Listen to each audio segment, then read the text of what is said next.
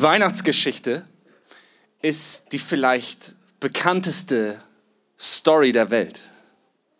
Und wisst ihr, Geschichten, Stories, die formen unser Denken. Wir können uns damit verbinden und können uns in die Person hineinversetzen und mitfühlen. Doch manchmal haben wir eine Geschichte schon so oft, so oft gehört, dass wir gar nicht mehr richtig hinhören. Ich habe diese Geschichte nicht nur oft gehört, sondern auch oft erzählt. Es ist immerhin Weihnachten und ich bin halt Pastor. Und trotzdem entdecke ich jedes Jahr wieder etwas Neues in dieser Geschichte.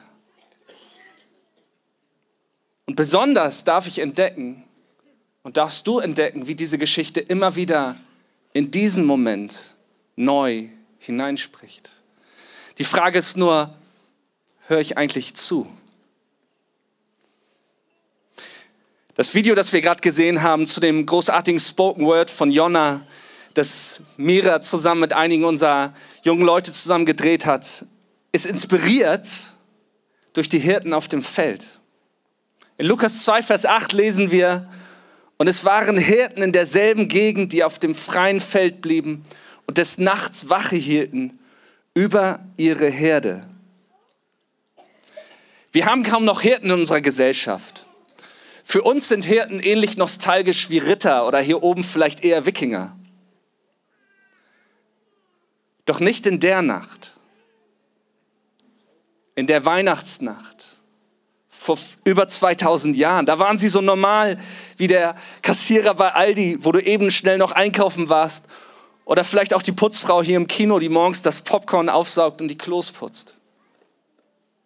Und vielleicht ist es eben auch der junge Typ, der mit seinem Handy durch die Stadt geht und sich fragt, was die Zukunft ihm bietet. Genau wie die Hirten. Menschen, die da sind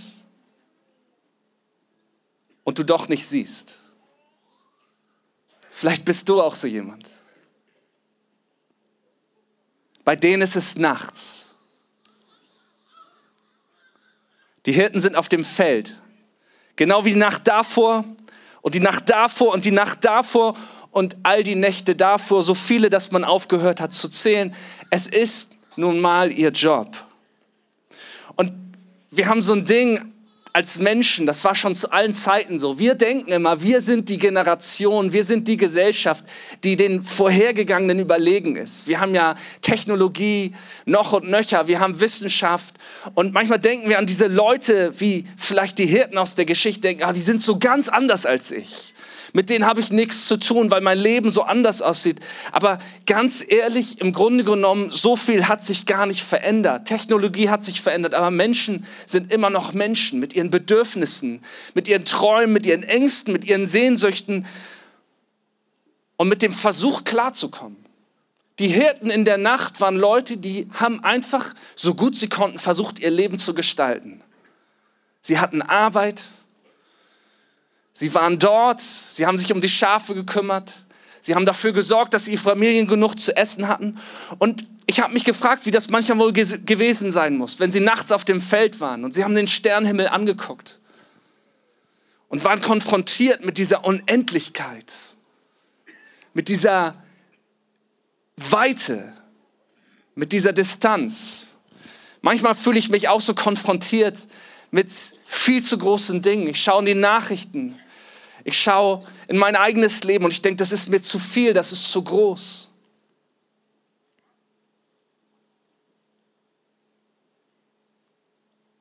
Und genau wie die Hirten in der Nacht dort waren, wie jede Nacht, bist auch du heute an diesem Nachmittag hier. Es ist dunkel. Und dunkel steht immer für das Ungewisse. Man wartet auf den Morgen der ja eigentlich kommt. Aber kommt er denn? Und sie sind bei ihren Schafen. Was sind gerade deine Schafe? Um du dich so gut du kannst kümmerst. Über dir nur der Nachthimmel voller Sternen. Und wenn ich mal anhalte und mir es anschaue, wird mir klar, wie klein ich bin. Wer bin ich nur? wird mir klar, wie klein ich bin und wie gigantisch das Universum über mir ist. Millionen, Milliarden Jahre schon, unendliche Weiten, stetig ausdehnt, fast ohne Ende und ich bin hier. Und sie stehen dort im Dunkeln und plötzlich wird es Licht. Und wir lesen weiter. Und ein Engel des Herrn trat zu ihnen und die Herrlichkeit des Herrn umleuchtete sie. Und sie fürchteten sich mit großer Furcht. Und der Engel sprach zu ihnen, fürchtet euch nicht.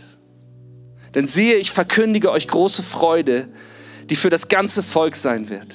Denn euch ist heute ein Retter geboren, der Christus, der Herr, in Davids Stadt. Und das ist das Zeichen für euch. Ihr werdet ein Kind finden, in Windeln gewickelt, in einer Krippe liegend. Und plötzlich war bei dem Engel eine Menge der himmlischen Heerscharen, die Gott loben und sprachen, Herrlichkeit sei Gott in der Höhe und Friede auf Erde den Menschen des Wohlgefallens. Und dann ist alles erst einmal wieder wie vor. Und es ist wieder nachts und sie sind wieder bei ihren Schafen, aber gleichzeitig ist nichts wie vor. Die Monotonie ist unterbrochen und die Hirten machen sich auf. Es ist etwas passiert, das sie dazu bewegt, aufzubrechen von dem Gewohnten, von dem Vertrauten. Aufzubrechen und ihren gesetzten Rahmen zu verlassen. Und dann heißt es weiter, und es geschah, als die Engel von ihnen hinweg in den Himmel auffuhren, dass die Hirten zueinander sagten, lasst uns doch hingehen nach Bethlehem und diese Sache sehen, die geschehen ist und die der Herr uns kundgetan hat. Und sie kamen eilend und fanden Maria und Josef und das Kind in der Krippe liegend. Als sie es aber gesehen hatten, machten sie das Wort bekannt, das über dieses Kind zu ihnen geredet worden war. Und alle, die es hörten, wunderten sich über das, was ihnen von den Hirten gesagt wurde. Maria aber bewahrte alle diese Worte und erwog sie in ihrem Herzen. Und die Hirten kehrten zurück und priesen und lobten Gott für alles, was sie gehört und gesehen hatten, wie es ihnen gesagt worden war. Etwas hatte sich verändert. Die Nacht war dieselbe, die Hirten waren immer noch Hirten und trotzdem war alles anders. Sie brechen auf, sie verlassen das Gewohnte und dann gehen sie los und erzählen allen davon. Das waren nicht mehr dieselben zurückgezogenen, vielleicht etwas resignierten Menschen, die sich mit ihrem Los abgefunden hatten. Meistens in der Nacht, wenn es dunkel ist, schlafen wir oder versuchen wir zu schlafen. Und mich fasziniert das Thema Schlaf persönlich ganz gerade. Ich bin auf etwas gestoßen, was mich total fasziniert hat. Das möchte ich dir mitgeben. Wir haben diesen Weihnachtsgottesdienst fürchte dich nicht getauft. Und es gibt verschiedene Schlafphasen, eine Tiefschlafphase und dann gibt es die Traumschlafphase oder auch Rapid Eye Movement. Und man hat untersucht, was passiert eigentlich im Gehirn, was passiert im Körper in den verschiedenen Schlafphasen. Und man hat festgestellt, dass während der Traumschlafphase das Gehirn so eine Art Selbsttherapie durchführt. Es spielt ungewohnte oder bedrohliche Situationen nochmal durch. Es arbeitet Konflikte, äh, die wir hatten oder auch solche, vor denen wir uns drücken oder die, die uns Sorgen machen, nochmal durch. Man hat festgestellt, dass in dieser Phase, der Traumschlafphase, so gut wie gar kein Adrenalin vorhanden ist. Adrenalin ist das Hormon, der Botenstoff in deinem Körper, das für unsere Kampf- oder Fluchtreaktion sorgt. Das ist das, was dich Angst spüren lässt. Das ist Adrenalin. Ein bisschen Adrenalin ist gut, da jagen sogar Leute diesem Feeling nach. Zu viel Adrenalin macht dich kaputt. Adrenalin ist das, was dir das Gefühl von Angst gibt, was eine Stressreaktion aussorgt. Aber in dieser Traumschlafphase ist kein Adrenalin im Körper vorhanden. Und plötzlich sind die Situationen, die vor Angst gemacht haben, erscheinen die in einem ganz anderen Licht. Plötzlich sind die Begegnungen, die uns Sorgen und Druck und Furcht in uns verursachen, sind plötzlich etwas ganz anderes und wir haben die Möglichkeit, ganz neu zu bewerten und ganz neu damit umzugehen. Und als der Engel hineintritt zu den Hirten in das Dunkel ihres Alltags, in die Nacht, wo sie bei ihren Schafen sind, es sind seine ersten Worte, fürchte dich nicht. Fürchte dich nicht. Und was passiert? Die Hirten treten heraus aus dem Gewohnten, brechen auf, um zu sehen, ob es wahr ist. Und sie finden es. Und sie können nicht mehr aufhören, davon zu erzählen. Diese Menschen haben plötzlich eine Stimme bekommen. Es ist nicht mehr Furcht, die sie zum Schweigen bringt, sondern es ist Freude, die sie teilen müssen.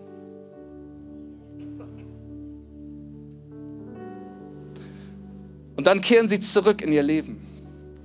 Eigentlich so ein bisschen wie Weihnachten, oder? Einmal im Jahr brechen wir aus und sehen uns nach Freude, nach Geschenken, nach Familie, nach Frieden, nach etwas anderem, als was wir sonst tagtäglich erleben. Aber dann ist auch das wieder vorbei und wir kehren zurück zu unseren Schafen. Aber ich glaube, dass wenn du es zulässt, dass die Botschaft fürchte dich nicht Raum in deinem Leben bekommt. Dass es nicht nur Worte sind, sondern dass dahinter ein Gott steht, der liebt und der diese Worte spricht und der sagt, fürchte dich nicht. Mitten in deiner Nacht, mitten bei deinen Schafen, dann kann sich alles verändern. Und es beginnt bei dir zu sagen, mein Herz ist offen dafür. Gott möchte dir begegnen. Und Jesus sagt, wer sucht, der findet. Wer sucht, der findet. Und Gott sieht dich, wenn du suchst. Gott spricht. Gott möchte dir begegnen. Wir haben gesungen, ich gebe dir Raum. Ich glaube eigentlich in der Weihnachtsgeschichte sind wir alle der Gastwirt. Wenn er gewusst hätte, was in dieser Nacht passieren sollte, hätte er, glaube ich, diesem Paar mehr Raum gegeben, als er es getan hat. Und lass uns nicht so sein, dass wir sagen, hey, dass das Wichtigste der Welt den Randplatz bekommt, sondern dass wir dem den Raum geben, den es braucht, um seine ganze Power, um seine ganze Freude in uns zu entfalten. Warum hat er das nicht wahrgenommen? Vielleicht hatte er es nicht nötig. Es war so viel Kundschaft da, das Leben läuft doch. Vielleicht war er zu beschäftigt wahrzunehmen, wer da vor ihm steht und dann war es auch schon zu spät.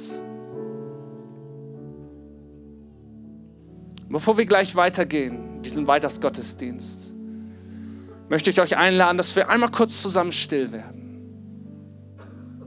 Vielleicht magst du die Augen schließen. Und dass du einfach mal nur kurz Dankbarkeit, Raum gibst in deinem Herzen. Den Menschen, die in diesem Jahr für dich da waren. Den Begegnungen, die dir was bedeuten. Das, was du erleben durftest an Gutem. Und sag einfach mal ganz bewusst Danke dafür.